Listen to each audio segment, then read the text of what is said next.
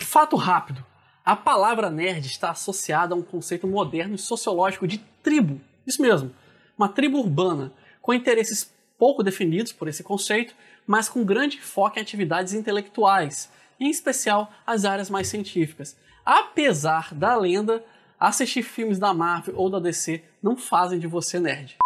Há uma grande confusão sobre o que é ser nerd e seu papel no mundo. A verdadeira tribo nerd surgiu do bullying do isolamento social é, imposto pelos ditos populares, principalmente nas escolas. Foi muito comum nas escolas, em especial nas escolas norte-americanas, mas no Brasil também houve uma replicação disso. E veio à tona como símbolo de resistência a vários tipos de preconceito. E é disso que eu quero falar hoje. Meu nome é Elias Ribeiro, sou nerd e, por mais incrível que pareça, eu também sou neuropsicólogo. Bem-vindos ao Psiconerd Web. O nerd ele sofreu bullying a vida inteira, o nerd verdadeiro, tá? Não nerd modismo, que na verdade nem é nerd, como a gente vai entender pela definição, definição sociológica, definição da ciência. E ele sabe como é ser tratado diferente. O movimento nerd surgiu de um tratamento diferente, de ser agredido, de sofrer ofensas é, por ser tratado mal, por ser diferente. A palavra nerd ela tem uma conotação originalmente ruim, uma conotação pejorativa, ou seja, era um xingo era um palavrão quando você chamava alguém de nerd. E isso aconteceu comigo e com muitas pessoas da minha geração, inclusive gerações anteriores, era utilizado para dizer que era um esquisitão. Pura e simplesmente porque você tinha interesses que não eram populares. Na minha época, ler livros, estudar bem e ter boas notas eram considerados extremamente impopulares. Ou seja, eu tinha dificuldade de me relacionar com a grande maioria. Felizmente, havia outras pessoas parecidas comigo na minha época, e eu conseguia contornar o bullying dessa forma mas nem todo mundo teve a mesma sorte. Os filmes de heróis, as séries, é, principalmente quando a gente cita séries mais clássicas, como Jornada nas Estrelas, ou filmes mais modernos, como os filmes da Marvel e da DC, eles foram associados com a cultura nerd. Mas isso é um estereótipo, isso na verdade não é cultura nerd. O que acontece é que os nerds, por não terem uma vida social muito ativa, acabavam utilizando isso como passatempo, porque é um passatempo de pessoas mais solitárias. Para você acompanhar uma, fazer maratona séries ou ver filmes várias vezes, ou em sequência, tipo um Senhor dos Anéis, por exemplo, para ver toda a trilogia, isso demanda tempo, tempo de um dia inteiro. E as pessoas eram muito mais sociáveis naquela época, era muito valorizada a questão de sair de casa, ir para o churrasco, ir para balada, ir para o shopping. E o nerd não frequentava esses lugares porque ele era um excluído social. Então ele passou a abraçar a cultura pop como uma forma de ter um passatempo. Mas não era por isso que o nerd era um nerd. O nerd era o nerd, mais uma vez, porque ele acreditava em outras coisas que a maioria não acreditava. O nerd era mais inteligente, ele valorizava o intelectualismo, gostava de profundas discussões. Não é discussões tipo, ah, você viu aquela referência no filme? Não, poderia ter, claro, é normal, era um passatempo comum entre os nerds. Mas discussões mesmo, como por exemplo, dizer uma que eu vi, eu presenciei em um grupo que eu frequentava, que é, por exemplo, o que é o vazio. Aí começava a se discutir tanto filosofia como a astronomia, para poder colocar o universo nessa conta. Então os nerds têm essas discussões que são exercícios mentais, exercícios que estimulam sinapses, fazem seu cérebro começar a pensar mais rápido e multidimensionalmente. Os filmes, os quadrinhos, os livros, eles são cultura pop. Não está errado você gostar disso. Está errado em você criar um estereótipo em cima disso. Porque, como eu falei, isso é apenas um elemento que os nerds geralmente e não obrigatoriamente abraçaram. A maioria abraça, até hoje.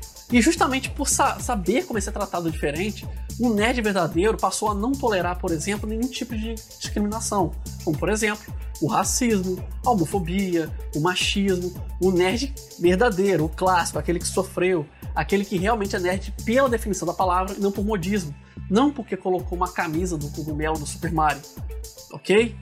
Isso aí é cultura pop, é consumismo. A maioria dos nerds nem, nem tinha condições de se vestir assim preferiu se vestir de forma mais madura, mais sobra, e de fato muitos deles se tornaram muito bem sucedidos porque valorizaram os conhecimentos.